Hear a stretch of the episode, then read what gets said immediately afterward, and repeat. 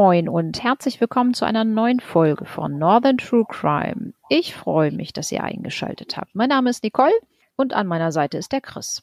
Ja, auch ein herzliches Hallo von mir. Ich freue mich auf die heutige Folge. Nicole, was hast du denn heute für uns vorbereitet?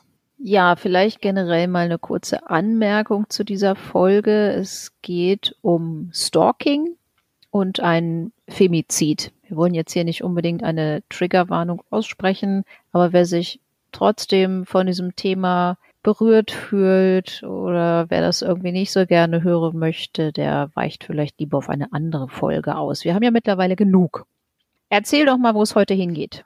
Das ist absolut richtig. Wir gehen heute nach Osterholz-Scharmbeck. Das befindet sich in Niedersachsen und hat circa 30.000 Einwohner. Ein paar mehr, ein paar weniger. Das liegt ungefähr 25 Kilometer nördlich von Bremen und ist die einzige Stadt im Landkreis und eine selbstständige Stadt. Sie entstand 1927 aus dem Zusammenschluss der bisherigen Gemeinden Osterholz und Scharmbeck. Zwei Jahre später wurde die Gemeinde dann zur Stadt ernannt. Ja, heute dreht es sich um einen Schüler und dessen Lehrerin. Gero S. befindet sich in der Oberstufe des Gymnasiums in Osterholz-Scharmbeck. Er ist ein einsamer junger Mann und als Schüler unauffällig. Gero S. lebt bei seiner alleinerziehenden Mutter, die in der Mediathek des Gymnasiums angestellt ist. Der Junge gilt schon früh als hochbegabt. Laut einem Gutachter hat er einen IQ von 136.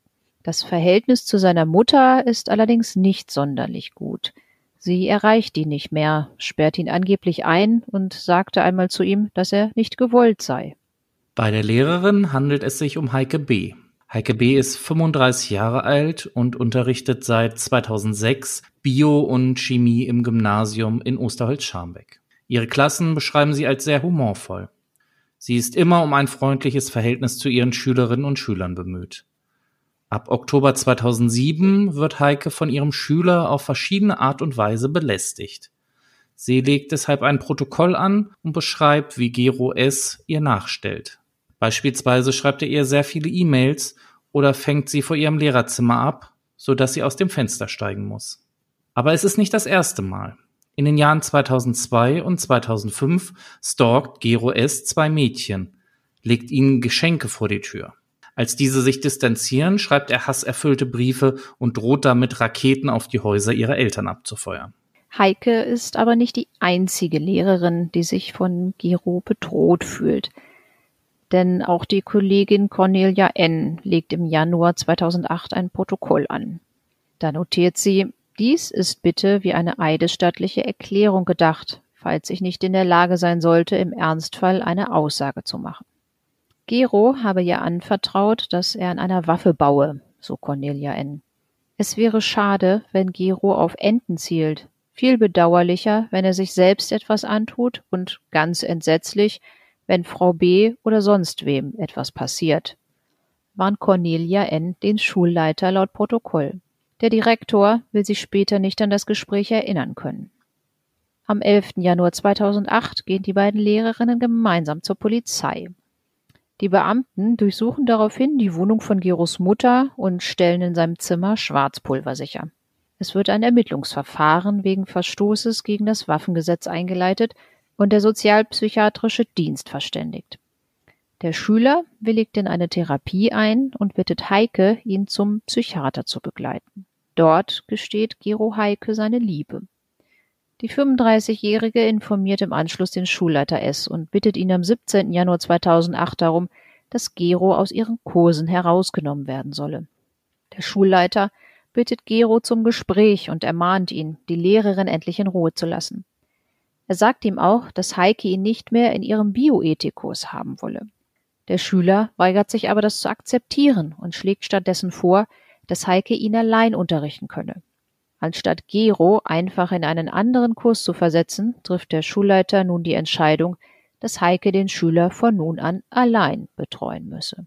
In ihrem Protokoll ist notiert, meine Einwände dagegen wurden nicht ernst genommen. So mache ich mit Gero Einzeltermine ab. Gero verhöhnt Heike deswegen sogar mit E-Mails. In der Grußformel steht MFG, dein Ein-Personenkurs.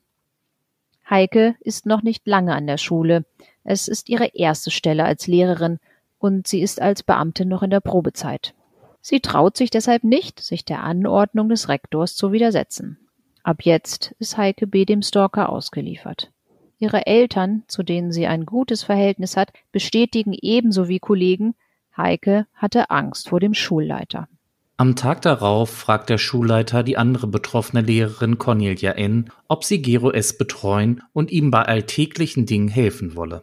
Cornelia lehnt ab und begründet dies in einem Brief an den Rektor. Außerdem wendet sie sich an den Schulpsychologen. Etwa einen Monat später, am 11. Februar 2008, warnt Cornelia N. den Schulleiter erneut schriftlich.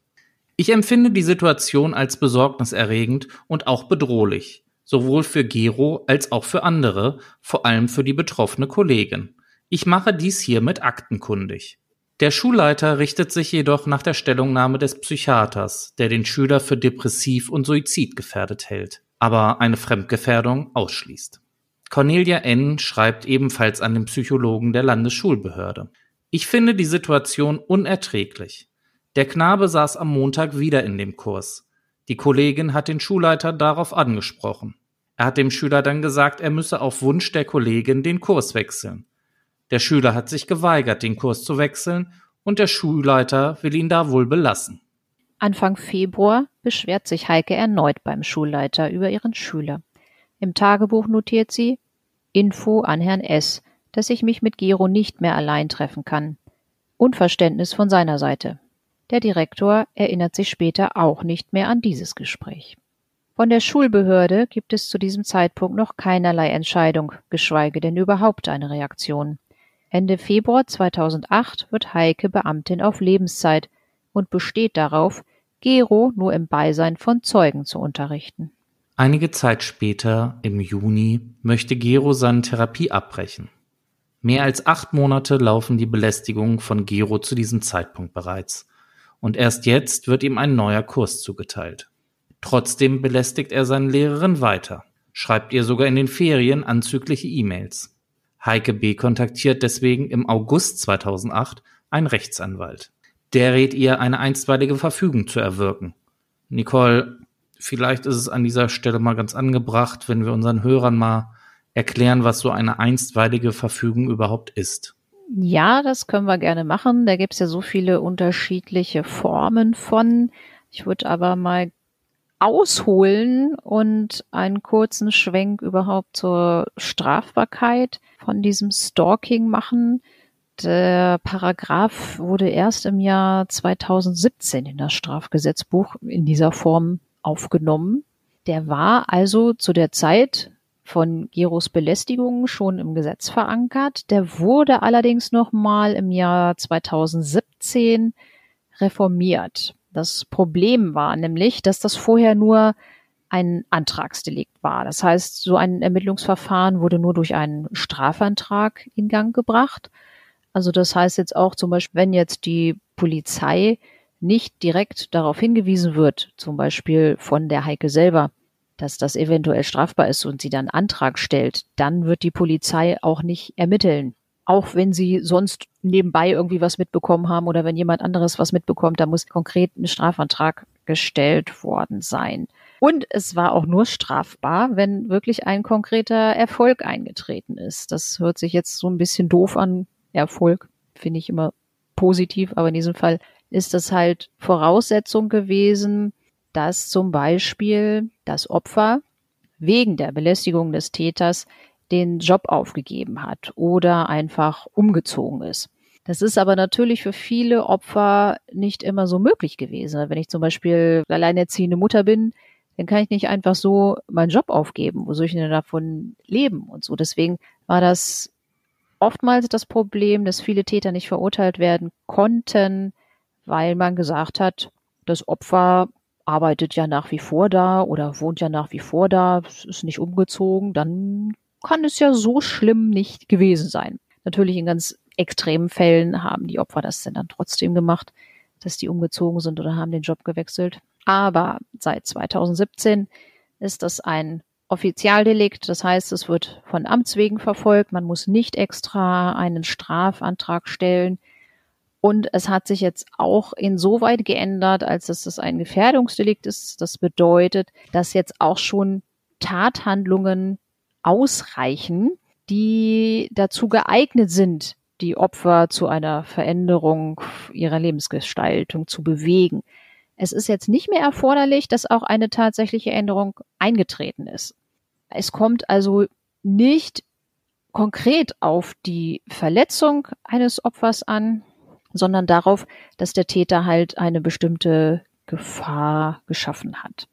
Das ist natürlich auch von Vorteil, gerade auch für die Opfer, die es zum Beispiel früher nicht geschafft haben oder die ja psychisch ein bisschen stärker sind und sagen einfach so, ich, ich, halte das aus, ich bleibe hier in meinem Job, ich lasse mich von diesem Typen oder von dieser Frau, gibt ja auch Frauen, die stalken, lasse ich mich hier nicht einfach so vertreiben. Ich bleibe stark und bleibe hier wohnen, ich wechsle meinen Job nicht. Auch diese Opfer fallen jetzt darunter, dass da ein, eine Bestrafung erfolgen kann. Das Ganze ist geschrieben in Paragraph 238, nennt sich, wie gesagt, hier in Deutschland Nachstellung und die Täter können bestraft werden mit einer Freiheitsstrafe bis zu drei Jahren oder mit Geldstrafe, wenn sie einer anderen Person in einer Weise unbefugt nachstellen, die geeignet ist, die Lebensgestaltung des Opfers schwerwiegend zu beeinträchtigen. Und da sind auch konkrete Beispiele, sage ich jetzt mal so, wenn man zum Beispiel die räumliche Nähe einer Person aufsucht oder unter Verwendung von Telekommunikationsmitteln oder sonstigen Mitteln der Kommunikation oder über Dritte Kontakt zu dieser Person herzustellen versucht oder unter missbräuchlicher Verwendung von personenbezogenen Daten dieser Person Waren bestellt oder Dienstleistungen bestellt oder Dritte veranlasst, Kontakt mit ihr aufzunehmen oder diese Person mit der Verletzung von Leben, körperlicher Unversehrtheit, Gesundheit oder Freiheit ihrer selbst, eines ihrer Angehörigen oder einer anderen ihr nahestehenden Person bedroht oder unter fünftens steht dann eine andere vergleichbare Handlung vornimmt. Also da wollte man sich schon noch mal, noch so ein kleines Hintertürchen offen lassen, dass man da auch noch andere Sachen in diesen Paragraph 238 reinpacken kann. Es gibt natürlich auch noch besonders schwere Fälle. Da gibt es denn dann Freiheitsstrafe zwischen drei Monaten und fünf Jahren, wenn es so ist, dass durch die Tat das Opfer in die Gefahr des Todes oder einer schweren Gesundheitsgeschädigung gebracht wird. Das zum Stalking. Jetzt kurz zu dem Gewaltschutzgesetz. Das ist nämlich die Grundlage von dieser einstweiligen Verfügung. Die nennt sich genau einstweilige Anordnung. Und da hat das Gericht die Möglichkeit, Maßnahmen zum Schutz vor Gewalt und Nachstellungen anzuordnen. Im Paragraph 1 heißt es dann, hat eine Person vorsätzlich den Körper, die Gesundheit oder die Freiheit einer anderen Person widerrechtlich verletzt hat das Gericht auf Antrag der verletzten Person die zur Abwendung weiterer Verletzungen erforderlichen Maßnahmen zu treffen. Diese Anordnungen sollen befristet werden. Meist ist das so eine Frist von sechs Monaten. Das kann aber verlängert werden. Und in den Paragraphen gibt es jetzt auch Beispiele, was das Gericht anordnen kann, nämlich dass die Wohnung der verletzten Person nicht betreten werden darf oder dass man sich nicht in einem bestimmten Umkreis der Wohnung der verletzten Person aufhalten darf oder dass andere Orte bestimmt werden können, wie zum Beispiel der Arbeitsplatz, an denen sich die verletzte Person regelmäßig aufhält, dass Verbindung aufgenommen wird zur verletzten Person, also zum Beispiel in Form von Telefonanrufen oder auch, dass keine Zusammentreffen mit der verletzten Person herbeigeführt werden sollen. Was allerdings auch noch ganz spannend ist, in Paragraph 4 sind in dem Gewaltschutzgesetz Strafvorschriften, dass nämlich eine Freiheitsstrafe bis zu einem Jahr oder eine Geldstrafe ausgesprochen werden kann, wenn man so eine einstweilige Anordnung hat und dagegen verstößt. Also da gibt es dann auch nochmal zusätzliche Strafe. Nicht nur für das Stalking selber, sondern auch wenn es hinterher eine einstweilige Anordnung gibt und dagegen wird verstoßen. Okay, das finde ich jetzt schon mal ganz interessant, dass du auch uns jetzt mal was über dieses Gewaltschutzgesetz erzählt hast. Denn ich finde, das ist zwar nur ein Gesetz mit vier Paragraphen, aber doch in der heutigen Zeit leider, muss ich ja förmlich sagen, ein Gesetz, was häufig in Anspruch genommen wird. Kannst du uns vielleicht mal kurz erklären, wer denn für so einen Antrag überhaupt zuständig ist? Das ist immer das Familiengericht beim Amtsgericht, auch wenn es sich nicht um, ich sage jetzt mal Familien handelt, also Eheleute, Familienangehörige etc. Das ist immer beim Amtsgericht. Okay, und wie erhalte ich jetzt so meine einstweilige Anordnung? Ja, man muss natürlich einen Antrag stellen. Es ist aber so, dass man erstmal keine Beweise braucht. Es reicht also eine Glaubhaftmachung des Sachverhaltes aus. Das heißt, man gibt eine eidesstattliche Versicherung ab, was passiert ist und warum man diese Schutzanordnung braucht. Besser ist das natürlich, wenn man das genau belegen kann. Das ist ja auch das, was die Heike angelegt hat, ein Stalking-Tagebuch, wo man wirklich genau aufschreibt, wann hat man Nachrichten bekommen, E-Mails, Telefonanrufe auf der Mailbox, keine Ahnung, diese ganzen Sachen einfach notieren und die Nachrichten und so weiter am besten auch nicht löschen, sondern wirklich die ganzen Beweise sichern. Unter Umständen können das auch Videoaufnahmen sein, wobei man da ja auch immer ein bisschen vorsichtig sein muss mit den Persönlichkeitsrechten von anderen Leuten und so. Aber da hat auch ein Obergericht, habe ich neulich mal gelesen gehabt, sogar gesagt, auch in dem Fall müssen denn die Persönlichkeitsrechte von anderen Personen dann auch mal zurücktreten. Da reichen dann, dann auch diese Videoaufnahmen für den Erlass einer einstweiligen Anordnung aus. Wenn man jetzt zum Beispiel gesundheitliche oder psychische Probleme hat, dann ist das auch ratsam, dass man ein ärztliches Attest sich geben lässt und dieses Attest dann auch mitbringt zum Antrag. Ja, und vielleicht noch so eine kurze persönliche Stellungnahme, wie sich das Stalking auf das eigene Leben und die Lebensgestaltung auswirkt. Ich habe jetzt gehört, dass man einen Antrag erstellen muss. Soweit ich weiß, braucht man aber dafür ja nicht unbedingt immer einen Rechtsanwalt, sondern ich glaube, man kann das auch selber machen. Oder man kann dafür, glaube ich, zum Gericht gehen und da gibt es so eine Rechtsantragstelle, wo dann ja auch von einem Rechtspfleger so ein Antrag aufgenommen wird. Ist das richtig? Ja, genau. Also entweder gehst du da zum Anwalt, was natürlich dann auch immer so ist, dass die Anwälte wollen ja denn dann meist auch Geld haben, wobei es da auch Möglichkeiten gibt, indem man entweder Beratungshilfe bekommt oder Prozesskosten, Verfahrenskostenhilfe, sowas gibt es dann dann auch, wenn man nicht genügend Geld hat. Man kann diesen Antrag komplett selber einreichen, wobei da dann auch immer so ein bisschen das Problem sein kann, dass das dem Gericht vielleicht nicht ausreicht und dass dann da noch wieder Rückfragen sind. Also das Ganze kann dann unter Umständen ein bisschen länger dauern.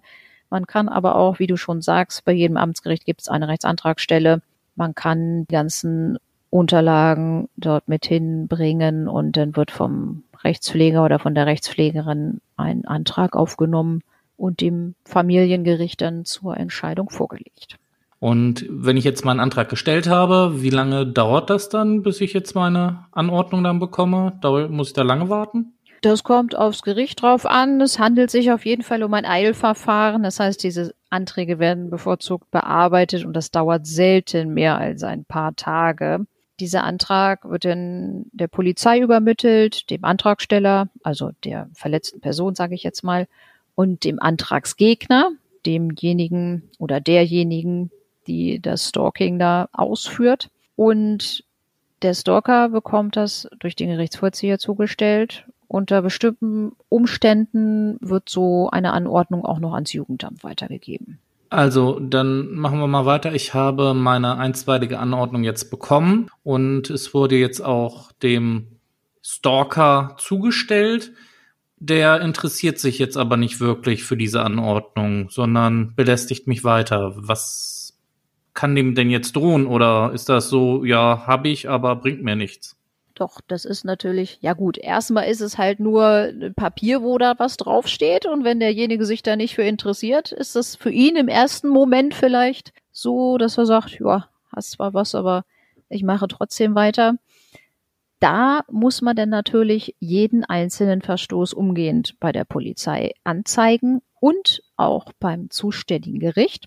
Es ist dann nämlich auch so, dass in dieser einstweiligen Anordnung verfügt ist, was bei einer Zuwiderhandlung an Zwangsmitteln, also Zwangsgeld, festgesetzt werden kann. Und in dem Antrag sagt man denn, was konkret passiert ist. Also wenn da jetzt steht, er darf sich nicht mehr als 50 Meter nähern und er sitzt die ganze Zeit bei dir im Garten, dass man denn dann sagt, so, an dem und dem Tag, um die und die Uhrzeit hat er das und das gemacht. Und beim Familiengericht bittet man denn darum, dass eine Zwangsmaßnahme festgesetzt wird, also das Zwangsgeld oder, wenn der sich denn dann wirklich nicht weiter dran hält, kann auch Zwangshaft festgesetzt werden. Und bei der Polizei geht es dann natürlich um das Strafverfahren. Das, was wir eben schon gesagt haben, im Paragraph 4 ist es geregelt, dass denn dann bei dieser Zuwiderhandlungen, bei diesem Verstoß gegen das Gewaltschutzgesetz kann dann auch ein neues Strafverfahren eröffnet werden, ja, wo es Geldstrafe oder Freiheitsstrafe gibt. Okay, ich denke mal, das war jetzt sehr umfangreich und sehr ausführlich mal zum Thema einstweilige Anordnung für unsere Hörer vielleicht ganz interessant auch mal gehört zu haben, wie das Ganze jetzt vonstatten läuft. Also falls ihr euch irgendwie belästigt oder gestalkt fühlt, erstens wichtig, redet mit jemandem darüber und wenn möglich, nehmt euch entweder rechtlichen Beistand in Form eines Rechtsanwaltes oder sprecht mit der Rechtsantragsstelle bei eurem zuständigen Gericht. Nun aber zurück zu unserem Fall. Am 21. August 2008 notiert Heike in ihrem Protokoll Unverständnis von Schulleiter S, dass ich Gero verklagen will, da Gero schon genug um die Ohren hat. Der Rektor bestreitet allerdings später, Heike den Rechtsweg ausgeredet zu haben. Er führt zum Teil wöchentlich Gespräche mit Gero. Der Schüler spielt die Kontaktversuche aber immer wieder herunter. Und wieder Ungefähr ein halbes Jahr später, am 11. März 2009, passiert an ganz anderer Stelle in Deutschland ein furchtbarer Amoklauf in einer Schule in Winnenden. Dieser Fall dürfte unseren Hörern höchstwahrscheinlich bekannt sein. Chris, willst du noch kurz was zu sagen? Ja, also ich habe vor einigen Jahren eine ja, Deutschlandtour mit einem guten Freund von mir gemacht und wir haben uns alle möglichen Städte mal angeschaut und unser Hotel befand sich durch Zufall in Winnenden und das haben wir halt genutzt und haben uns da auch einmal dieses Mahnmal angeschaut und es ist irgendwie sehr bewegend, wenn man überlegt, was da passiert ist und wie diese Opfer gelitten haben müssen. Also es ist unvorstellbar. Und ja, also für mich auch ein sehr bewegender Fall damals dass sowas passieren könnte. Im Gymnasium in Osterholz-Scharmbeck tauchen danach Zettel auf, mit denen Lehrer beleidigt werden. Der Rektor wendet sich an den sozialpsychiatrischen Dienst und ruft die Polizei. Er fürchtet jetzt, dass Gero zum Amokläufer werden könnte und will ihn in die Psychiatrie einweisen lassen. Obwohl sogar die Polizei eine allgemeine Gefährdungslage bejaht, lehnt das zuständige Amtsgericht eine Einweisung ab. Gero muss allerdings das Gymnasium verlassen, denn seine Noten sind so schlecht, dass er nicht zum Abitur zugelassen wird. Doch auch das Verlassen der Schule macht aus dem Stalking kein Ende. Gero beginnt seine Lehrerin zu beobachten. Er lässt ihr eine Nachricht zukommen, dass er sich eine Beziehung mit ihr wünsche. Außerdem installiert er eine Videokamera an Autobahnabfahrten, um herauszufinden, in welchem Stadtteil seine Lehrerin lebt. Gero fotografiert und filmt sie über Monate hinweg fühlt sich von ihr verraten und gleichzeitig angezogen. Längst hat er Tötungsfantasien und beginnt eine Tat vorzubereiten. Er steigt vorbereitend in ihre Wohnung ein und verfasst eine 260 Seiten lange Liste mit 6500 Fragen, die er ihr in einem Verhör stellen will. Im Juli 2009 rückt der ehemalige Schüler dann zum Wehrdienst an. Die Wehrverwaltung allerdings erfährt weder, dass die Polizei Gero als potenziellen Amokläufer im Visier hatte, noch von dem Ermittlungsverfahren, das zwischenzeitlich eingestellt wurde. Ab den Sommerferien bombardiert Gero seine ehemalige Lehrerin mit E-Mails. Eine davon ist ausgedruckt acht Seiten lang. Dort schreibt er unter anderem Wärst du nicht gewesen, könnte ich dir heute nicht mehr schreiben. Vielleicht kann ich dir eines Tages dafür danken, dass du mein Leben bewahrt hast, schreibt er. Und weiter. Du kannst wirklich sehr verletzend und kühl sein, aber manchmal auch zu knuddeln. Oder, was mir niemand bezahlen kann, sind die Minuten und Stunden, die ich mit dir verbracht habe, waren sie auch noch so schmerzhaft. Aber er beneidet Heike auch und voller Hass. Ich muss zugeben, dass ich dich um dein Leben, das du führst, beneide. Ich habe kein Geld, keinen Führerschein, kein Auto, so gut wie keine Möbel, kein Geschirr, kein Besteck, keinen Kühlschrank, keine Waschmaschine, kaum Kleidung und wenn dann nur mindere, billige Qualität, während das bei dir etwas anders aussieht. Ich habe keine Eltern und Freunde wie du, denen ich mich anvertrauen kann und die mir helfen können. Du führst mir ein Leben vor, das für mich unerreichbar erscheint. Ich bin nicht so klug wie du, ich sehe nicht so gut aus wie du, vielleicht bin ich auch nicht so nett wie du, aber vor allem eins haben wir nicht gemeinsam, unsere Vergangenheit. Heikes Kollegin Cornelia schreibt im November 2009 noch einmal an die Landesschulbehörde und beschwert sich abermals über den Schulleiter, weil er seiner Fürsorgepflicht nur unzulänglich nachgekommen sei. Ich beziehe mich dabei ganz konkret auf die Problematik des Schülers Gero S., der seit Herbst 2007 bis in das vergangene Schuljahr hinein eine Kollegin gestalkt und unter starken psychischen Druck gesetzt hat. Obwohl Herr S. von diesen Vorgängen wusste, hat er mich am 18.01.2008 gebeten, den Schüler zu betreuen. Am 18. Dezember 2009 kommt es dann zum traurigen Höhepunkt des Ganzen. Gegen 10 Uhr befestigt der ehemalige Schüler auf dem Parkplatz des Gymnasiums einen GPS-Sender an Heikes silberfarbenem Mini. Bei der Bundeswehr ist er zurzeit krankgeschrieben. Mit den Koordinationsdaten verfolgt er das Fahrzeug über sein Handy bis auf den Parkplatz in der Nähe der Wohnung der 35-Jährigen im Bremer Stadtteil St. Magnus. Dorthin fährt er mit dem Fahrrad und wartet vor ihrem Haus im Gebüsch. Er hat Salzsäure und eine Schere dabei, um ihr die Haare abschneiden zu können, die aus seiner Sicht für Luxus und Narzissmus stehen. Außerdem hat er Kabelbinder, um sie zu fesseln, und Schmerztabletten, falls er Kopfschmerzen bekommen sollte. Um sie in ihre Gewalt zu bringen, hat er eine Pistolenattrappe aus Holz dabei.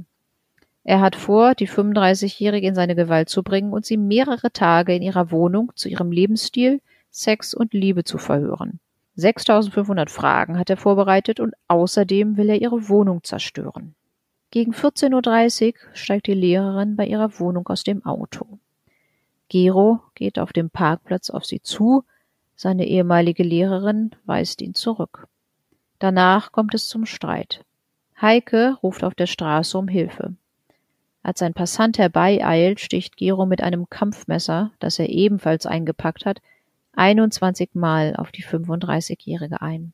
Danach ruft er über sein Handy die Polizei und erklärt, ich habe einen Menschen umgebracht. Ich habe meine Waffe niedergelegt. Bitte holen Sie mich ab. Heike B. stirbt noch am Tatort. Der Passant kann ihren Tod nicht verhindern. Die Nachricht von der schrecklichen Tat im Bremer Stadtteil kommt schnell in Osterholz-Scharmbeck an.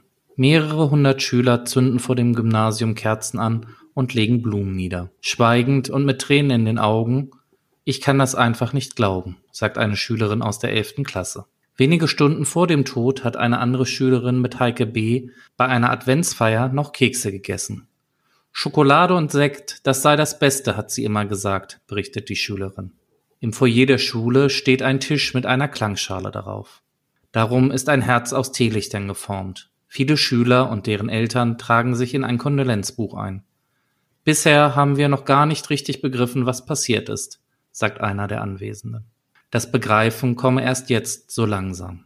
Heike B. wird später auf einem abgelegenen Waldfriedhof in Hamburg beigesetzt. Das Bremer Amtsgericht erlässt derweil einen Haftbefehl gegen den jungen Mann wegen Mordes aus niedrigen Beweggründen, nachdem der 21-Jährige auch gegenüber dem Haftrichter die Tat eingeräumt hat.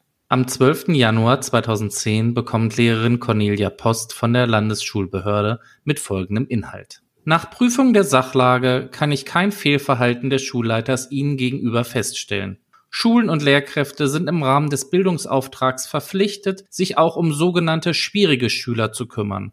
Auch sonst verteidigt sie den Rektor. Sein Handeln war bestimmt sowohl von der Fürsorge um die junge Lehrerin als auch von der Sorge um den Schüler, den Psychologen als suizidgefährdet eingeschätzt hatten. Das Gefährdungspotenzial des damaligen Schülers konnte zu diesem Zeitpunkt weder von den Fachleuten noch der Schule oder der Landesschulbehörde eingeschätzt werden. Die Staatsanwaltschaft Bremen erhebt schließlich Anklage wegen Mordes vor dem Schwurgericht in Bremen. Im Prozess treten die Eltern von Heike als Nebenkläger auf. Gegen den Schulleiter haben sie außerdem eine Dienstaufsichtsbeschwerde eingereicht. Zu der Tat berichtet der Angeklagte dem Schwurgericht, er wollte die Antworten aufzeichnen, die ihm seine ehemalige Lehrerin hätte geben sollen. Den USB-Stick wollte er nach dem Verhör und der Ermordung des Opfers vergraben und irgendwann, wenn er wieder in Freiheit wäre, anhand der Filme und Aufnahmen das Leben von Heike B. weiterführen. Er wollte Heike gefangen halten, quälen, vernichten. Was ich nicht haben kann, soll auch sie nicht haben. Rektor S. sagt als Zeuge, dass er Gero auf den Kopf zugefragt habe, ob er sich in Heike B. verliebt habe. Gero habe ihm gegenüber verdeutlicht, er sei zu solch einer emotionalen Bindung gar nicht fähig. Ich glaubte ihm, weil ich ihn als äußerst schwer zugänglichen Jungen kennengelernt habe, so der Schulleiter. Vielmehr habe er geglaubt, dass seine Kollegin bei Gero etwas bewegen könne. Und sie traute sich das anfangs zu. Später habe er Gero zudem ausdrücklich gewarnt, Heike B. zu nahe zu kommen. Der Angeklagte aber widerlegt vor Gericht die Aussagen des Rektors. Er sagt mehrmals zu seinem einstigen Rektor gerichtet, ich kann das nicht bestätigen oder ich kann mich nicht an die angeblich drastischen Warnungen erinnern, dass ich Heike in Ruhe lassen soll. Die Zeugin Cornelia N. schildert vor Gericht, wie verzweifelt ihre 35-jährige Kollegin war, dass sie zunächst Angst hatte, Gero bringe sich um und später Angst vor ihm selbst hatte. Sein Verhalten hatte etwas Obsessives. Er war eine tickende Zeitbombe. Auch werden in dem Verfahren zwei Gutachter gehört. Diese halten Gero, der sich seit der Tat nach eigenem Bekunden psychisch viel besser fühle, für schwer gestört und wahrscheinlich dauerhaft gefährlich. Die Experten bezweifeln, ob er je therapiert werden kann. Er leide an einer Persönlichkeitsstörung mit schizophrenen Zügen. Deshalb sei er bei dem Verbrechen vermindert schuldfähig gewesen. Gero S. hat eine verzerrte Realitätswahrnehmung, eine schizotypische Persönlichkeitsstörung und erheblich eingeschränkte Steuerungsfähigkeit, sagt der Psychiater.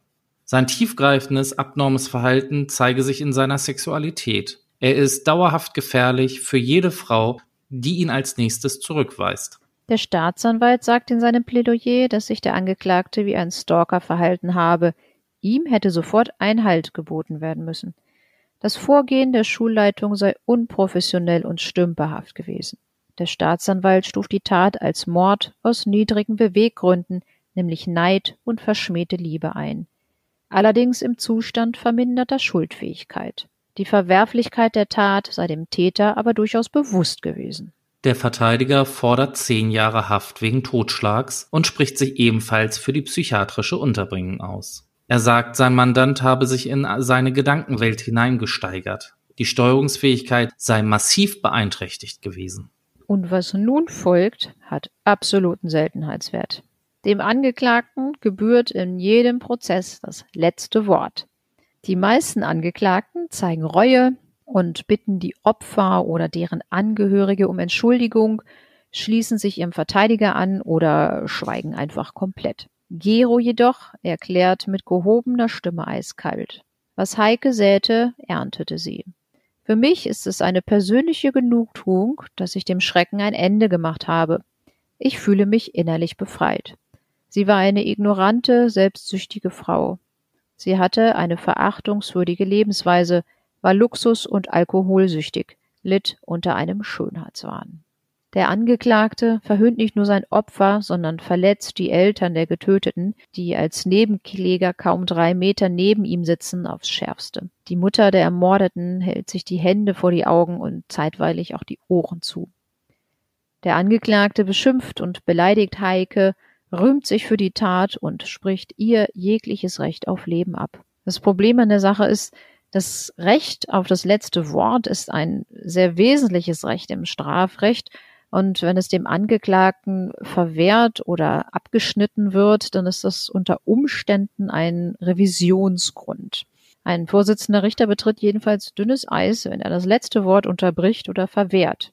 Der Verteidiger ist ebenso fassungslos wie der Staatsanwalt und die Zuhörer über die Kälte des Angeklagten. Der Verteidiger bittet anschließend die Nebenkläger um Entschuldigung und kann dabei seine Tränen nur mühsam unterdrücken. Die schriftliche Erklärung des Angeklagten wird von der Staatsanwaltschaft beschlagnahmt. Noch am Wochenende leitet der Staatsanwalt ein Ermittlungsverfahren gegen Gero S. wegen Verunglimpfung des Ansehens Verstorbener ein. Die Schwurgerichtskammer verkündet im August, dass gegen den 21-jährigen Angeklagten wegen Mordes eine 15-jährige Freiheitsstrafe sowie die Unterbringung in einem psychiatrischen Krankenhaus verhängt wird. In seiner Urteilsbegründung führt der Vorsitzende Richter eindeutig niedrige Beweggründe aus verschmähter Liebe und Neid an. Für die Kammer seien für die Tat sexuelle Beweggründe ausschlaggebend gewesen. Gero S. habe seine Lehrerin begehrt, sie sei für ihn ein Objekt sexueller Begierde gewesen.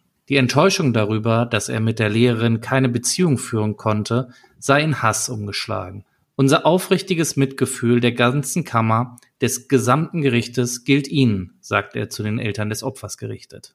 Der Vorsitzende spricht von einer unglücklichen Entscheidung des Schulleiters, der im Prozess versuchte, seine Rolle zu beschönigen. Seine Aussagen seien nicht immer glaubhaft gewesen. An der Zuverlässigkeit der Angaben von Heikes aufgezeichneten Protokollen stellt das Gericht allerdings keinerlei Zweifel fest. Die Eltern von Heike schreiben nach dem Urteil an den niedersächsischen Kultusminister. Der Vater hat allerdings keine große Hoffnung, dass dort Konsequenzen erfolgen. Denn bei der Schulbehörde urteilen dieselben Leute über das Verhalten des Direktors, die vorher genauso untätig waren wie er. Die Schulbehörde Lüneburg signalisierte den Eltern nämlich nach dem Urteil, dass sie die Dienstaufsichtsbeschwerde gegen den Direktor wegen Verletzung der Fürsorgepflicht zurückweisen wolle. Gegen das Urteil des Landgerichts Bremen legt der Angeklagte Revision ein. Doch der Bundesgerichtshof verwirft diese Revision im Januar 2011 als unbegründet. Somit ist dann die Verurteilung und die Unterbringung in einem psychiatrischen Krankenhaus rechtskräftig. Der Rektor hat übrigens Heike B.'s Eltern bis heute nicht kondoliert oder ihnen gegenüber sein Bedauern über den Tod ihrer Tochter zum Ausdruck gebracht. Ja, trauriger Schlusssatz. Was hältst du denn von dem Fall? Fang mal an. Ja, du hast gerade angefangen mit dem traurigen Schlusssatz. Ich finde, dieser Schlusssatz passt genau perfekt zu diesem Fall. Denn so viel, wie in diesem Fall schiefgelaufen ist, so viel, wie Leute weggeschaut haben, das ist eigentlich schon unfassbar. Ich sage ja häufig, dass du mich mit einem Kopfschütteln zurücklässt und auch hier, als wir diesen Fall besprochen haben, habe ich auch häufiger mit meinem Kopf geschüttelt, weil ich es einfach nicht verstehen kann, wie man so deutliche Anzeichen, dass da irgendetwas komplett schief läuft, nicht sehen kann. Allein schon die Sache mit Cornelia, dass die ein Schreiben rausschickt, wo sie sagt, ich möchte, dass dieses Schreiben auf jeden Fall aktenkundig gemacht wird, zeigt doch schon, in was für einer fast aussichtslosen Situation die waren. Und eigentlich kann Cornelia ja auch froh sein, dass sie nicht auch noch Opfer von Gero S geworden ist. Ja, die haben ja auch richtig alarmierende Briefe geschrieben.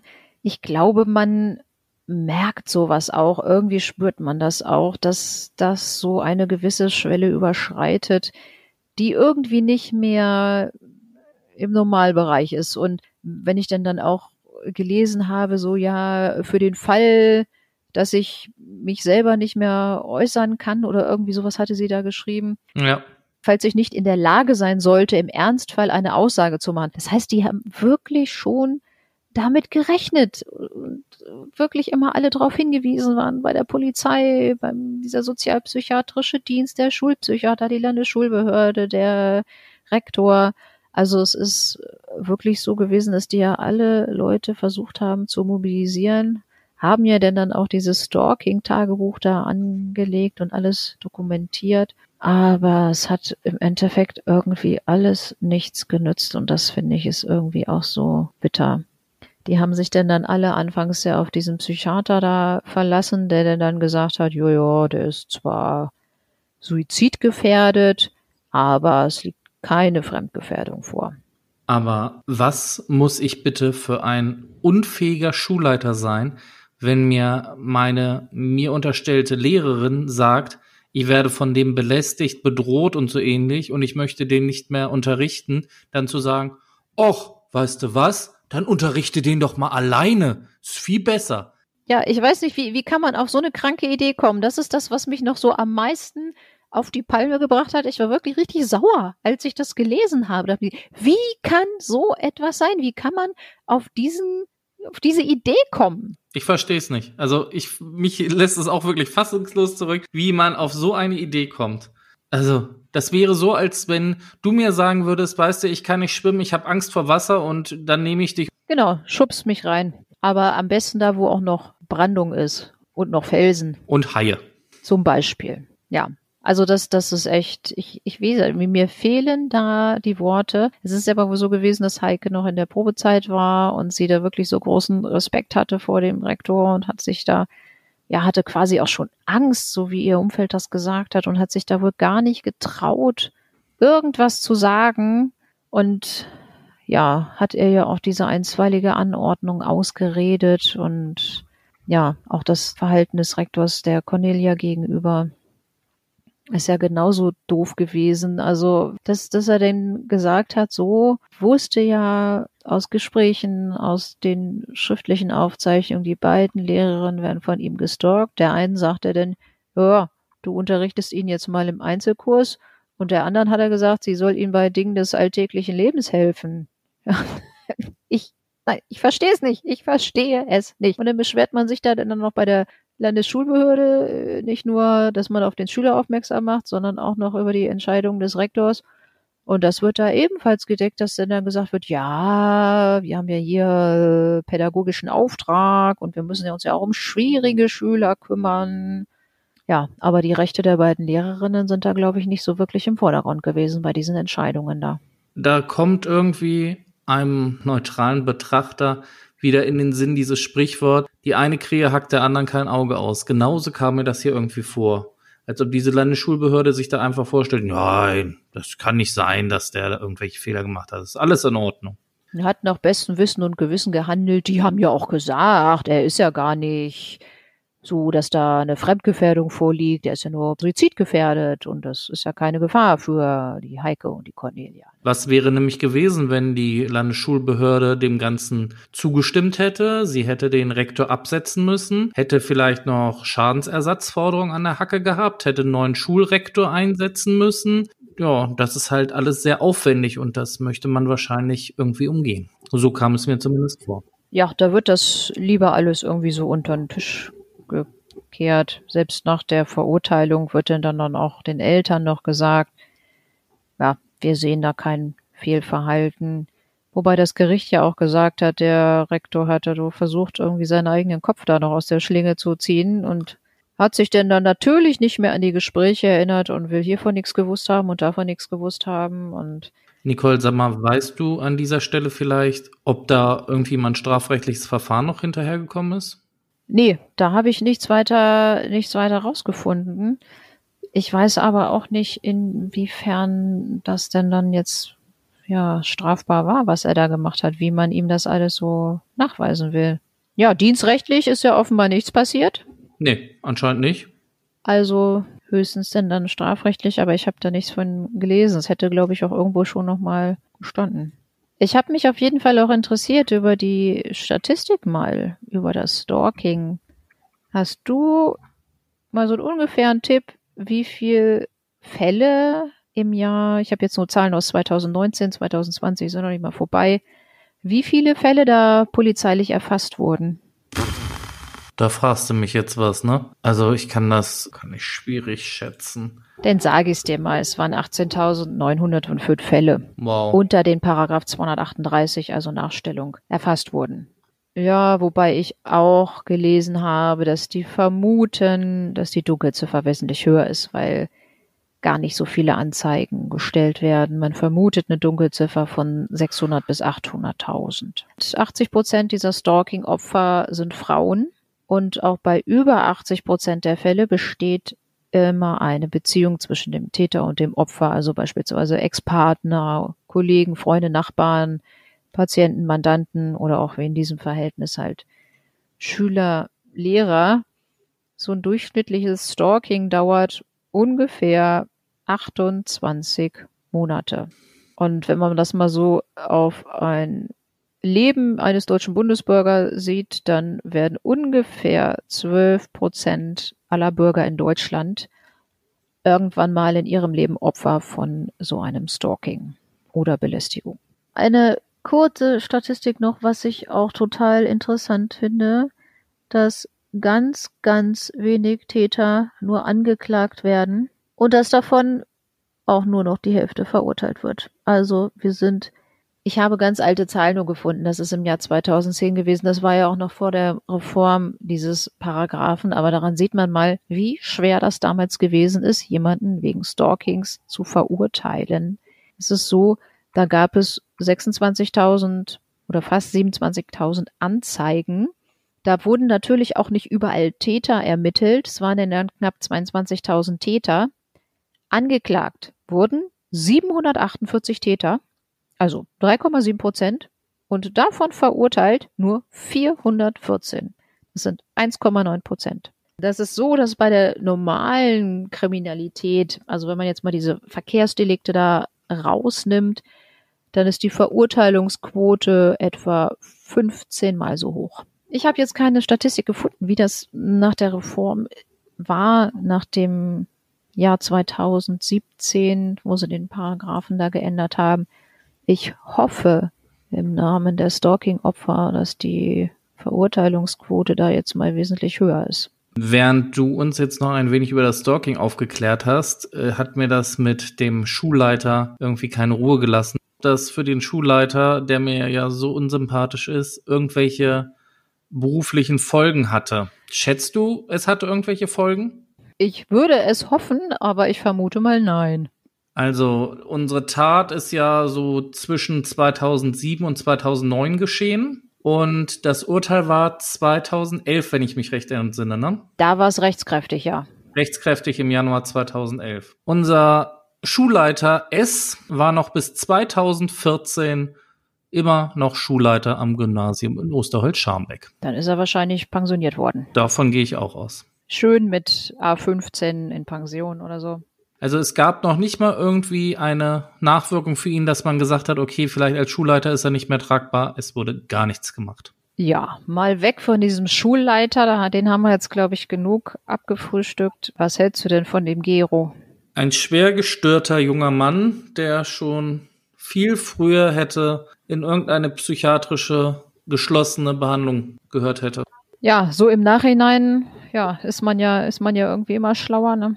Aber auch wie sich das da so, so abgezeichnet hat, er war ja zwischendurch auch mal in Behandlung, aber scheinbar, ja, bei solchen Psychologen und Psychiatern, die haben natürlich auch keine Trefferquote von 100 Prozent. Ich glaube, wenn die das geahnt hätten, hätten die wahrscheinlich auch schon eher mal was gesagt, aber das hat da wohl auch keiner so richtig auf dem Schirm gehabt, wozu der Mann fähig ist. Und wenn ich diesen Kram höre mit, er hat 6500 Fragen aufgeschrieben, die er ihr stellen will und also das Stalking war ja nun schon wirklich massiv, was er da alles betrieben hat mit Videokameras an Autobahnabfahrten aufgestellt, um rauszukriegen, wo sie wohnt und, und, und. Also das fand ich wirklich schon übel, aber diese Gedanken, die er dann da hinterher hatte, auch was er in der Hauptverhandlung geäußert hat, ja, den USB-Stick mit den Antworten, den wollte ich irgendwo vergraben und wenn ich wieder raus bin, dann kann ich ihr Leben da weiterleben und oh mein Gott, also das ist wirklich, also ich finde das wirklich so grausam und furchtbar, da fällt mir auch wirklich wenig, fällt mir auch wirklich wenig zu ein und wie gesagt, hinterher fragt man sich immer, warum hat da vorher das niemand erkannt? Ja, was ich natürlich auch irgendwie merkwürdig finde, er muss ja total neben der Kappe gewesen sein, aber doch so planvoll vorgegangen sein. Ich sage nur diese Geschichte mit den Videokameras an den Autobahnabfahrten, mit Fotos und Einbrüchen und Fragenkatalog erstellen. Das kann man ja nicht wirklich einfach machen, wenn man also, ich sag mal, total Banane ist. Nee, der hat das ja auch monatelang wirklich explizit alles vorbereitet, bis ins kleinste Detail, was er da alles mit ihr machen wollte und so. Er hatte ja sogar, das hatte ich ja dann gelesen, also wenn er bei diesen ganzen Fragen, wenn er da Kopfschmerzen bekommen sollte, hat er sich dann noch Kopfschmerztabletten eingepackt. Dauert ja nun auch so 6500 Fragen zu stellen. Es geht ja nicht so schnell. Er war ja auch getestet worden. Der EQ-Test hatte einen Wert von 136 ergeben. Damit ist er jetzt auch kein Dummkopf. Nö, mit 136 bist du hochbegabt. Genau, ich glaube, ab 130, meine ich, zählt das schon als, als hochbegabt. Also da war er auf jeden Fall gut dabei und ja nun auch zu einigem geistig da in der Lage. Vielleicht war es ja auch so, dass er sich da auch ja gut verstellen konnte bei den Psychiatern und Psychologen, dass die einen ganz anderen Eindruck von ihm hatten, als er wirklich war. Gibt ja auch so einen Spruch, kannst den Leuten immer nur vor den Kopf gucken. Ja, und wenn er wirklich so intelligent wirklich auch war, dann konnte er sich vielleicht damals bei seiner ersten Therapie auch schon sehr gut verstellen. Aber es hieß ja auch irgendwie, dass er dann selber auch irgendwie gar keine Lust mehr hatte, diese Therapie weiterzumachen, dass er sie ja irgendwie eigenständig abgebrochen hat. Was ich wirklich nur hoffe, dass der, so wie die Psychiater gesagt haben, ich weiß jetzt nicht genau, was der da nun für eine Erkrankung hat, wo sie gesagt haben, ja, das ist wohl nicht heilbar, aber hoffe zumindest, dass sie ihn trotzdem irgendwie therapieren können. Aber im Namen der Gesellschaft hoffe ich eigentlich mal, dass der so schnell nicht mehr rauskommt. Ja, wir haben ja auch gesagt, dass wir den Opfern hier auch noch mal so ein bisschen Raum geben wollen. Also die hat mir wirklich leid getan, muss ich sagen, als ich das alles gelesen habe, ihre erste Station da an der Schule und war immer sehr bemüht um die Schüler, um ein freundschaftliches Verhältnis. Und dann man da so ein Stalker, den man irgendwie nicht mehr los wird. Ich weiß auch gar nicht, ich glaube, das fängt dann dann wahrscheinlich auch mal klein an mit irgendwelchen Sachen, aber das hat sich ja dann dann echt so schnell auch hochgeschaukelt, wenn, wenn man da immer nur mal so zwischen den Zeilen da mal gelesen hat, dann hat er hier andauernd irgendwelche langen E-Mails geschrieben. Oder hat ihr denn dann vorm Lehrerzimmer aufgelauert, dass sie sich gar nicht mehr aus der Tür getraut hat, sondern ist hinten aus dem Fenster raus. Und so, da, da kann man doch irgendwie auch gar nicht mehr so in Ruhe leben. Und vor allen Dingen, wenn man denn auch noch rauskriegt, der ist wirklich psychisch nicht ganz auf der Höhe und der schreibt hier irgendwelche Zettel, ja, er baut an einer Bombe. Und man hat da wirklich schon so das Gefühl, das geht irgendwie nicht gut, schreibt sich diesen ganzen Kram auf und rennt dann verzweifelt hierhin, rennt er verzweifelt dahin und keiner macht irgendwie so richtig was. Ja, ich glaube, dass das muss echt eine verzweifelte Lage gewesen sein. Absolut. Das, was Heike durchgemacht hat, ich glaube, das wünscht man auch niemanden. Alleine, wie man ja auch an diesen Texten, die sie geschrieben hat, sieht, dass sie sich wirklich in einer ausweglosen Situation befunden hat. Und dass sie auch gar nicht mehr wusste, was sie noch alles machen sollte. Sie hat versucht, eine einstweilige Anordnung zu erwirken. Sie hat mit ihrem Schulleiter gesprochen. Sie hat sich einer Kollegin anvertraut. Sie hat ähm, die Landesschulbehörde eingeschaltet. Alles, was man nur machen konnte, hat sie ja gemacht. Ja, er hat es ja trotzdem, also wenn man denn dann, dann sagt, die Opfer, ja, sie sollen, was weiß ich, umziehen oder irgendwie sowas. Ja, kannst du vielleicht umziehen, aber der war ja auch so geschickt, der kriegt ja dann hinterher auch alles raus. Also wenn sie jetzt umgezogen wär, wäre, hätte er das ja auch wieder rausbekommen. Und den Job wechseln, so einfach als Lehrer ist das ja auch nicht. Dann musst du einen Versetzungsantrag stellen und so flexibel wie die Landesschulbehörde war, hätten sie sie wahrscheinlich auch gar nicht versetzt. Einfach den Job an den Nagel hängen und sagen, so, ich kündige jetzt. Ja, das ist, glaube ich, auch echt extremer Schritt, keine Ahnung. Geht ja auch gar nicht. Als Beamter kannst du ja auch nicht einfach sagen, ich, ich kündige. Ja, du kannst deine Ernennungsurkunde zurückgeben und sagen, ich scheide aus dem Beamtenverhältnis aus. Aber das war's dann auch. Wollte ich gerade sagen, dann bist du ja aber ein für alle Mal draußen und stehst auf der Straße. Ein sehr trauriger Fall. Was ich an diesem Fall wirklich bewegend finde, ist, dass ja Heike anscheinend schon zwei Jahre vor der grausamen Tat davon ausgegangen ist, dass sie irgendwann Opfer wird. Und das ist irgendwie das, wo es mir halt eiskalt den Rücken runtergelaufen ist, dass sie so gesehen ja schon wusste, dass irgendwann sowas Schreckliches passieren wird. Ich habe noch mal eine Frage zu diesem Zeugen da. Da war ja ein Zeuge, der ihn so ein bisschen abhalten wollte. Ist der eigentlich auch irgendwie verletzt worden bei dieser Tat? Ach, du meinst den auf dem Parkplatz? Das war ein Briefträger. Nee, der hatte jetzt wohl keine, also zumindest habe ich das jetzt nicht rausbekommen. Sei denn, du hast wieder noch irgendwas gegoogelt. Es war auf jeden Fall der Briefträger, der da gerade auf der Straße unterwegs war und der ist da wirklich einfach nur sch schnell hin, aber ja, keine Ahnung. Also das, dem ist das wohl auch nicht gelungen und ich glaube, wenn da einer so in einem Tunnel ist, dass der da 21 Mal auf jemanden einsticht. Ich glaube, den kannst du da gar nicht von abhalten. Da haben wir schon viele, viele Geschichten gehört, wo selbst die Polizei irgendwelchen Tätern ins Bein geschossen hat und die haben weiter zugestochen, wo die auch gesagt haben, so, hallo, oder sprühen dem direkt Reizgas ins Gesicht und die machen trotzdem weiter. Also da habe ich schon die dollsten Geschichten gehört. Und wenn dann ein Briefträger alleine auf der Straße jemanden mit dem Messer da abhalten will, ich glaube, das ist dem wahrscheinlich auch echt nicht gelungen. Ja, nee, aber mich hätte es jetzt auch wirklich gesagt nicht gewundert, wenn der auch noch Opfer geworden wäre. Ja, wobei es ja dann wirklich bei solchen Sachen auch immer diese, diese Täter-Opfer-Beziehung. Also das ist ja wirklich eine Beziehungstat gewesen. Und da weiß ich nicht, ob die Leute dann auch, ja, ob es in dem Moment denn dann vielleicht auch egal gewesen wäre, ob da jetzt noch wer anders zwischen ist, ob sie den dann auch einfach noch mit umbringen. Keine Ahnung. Aber plant gewesen wäre es ja nicht. Gut, Nicole. Ich denke, jetzt können wir diesen Fall schließen. Ja, ein sehr, sehr nachdenklicher Fall gerade auch mit dieser, mit dieser Vorgeschichte. Aber ich fand ihn wirklich interessant und ich wollte jetzt auch mal was über Stalking machen. Ich glaube, es gibt noch viele, viele andere Fälle in diesem Land. Vielleicht suchen wir uns den einen oder anderen da nochmal von raus. Gut, dann wie immer am Ende einer Folge. Nicole, wo geht's denn das nächste Mal hin? Das nächste Mal geht es nach Mecklenburg-Vorpommern. Okay, da bin ich gespannt, was wir dann hören werden. Liebe Hörer, dann bleibt mir an dieser Stelle nur noch euch einen schönen guten Morgen, guten Mittag, guten Abend zu wünschen. Passt auf euch auf und vor allem bleibt gesund. Bis zum nächsten Mal. Von mir vielen Dank fürs Zuhören. Macht's gut.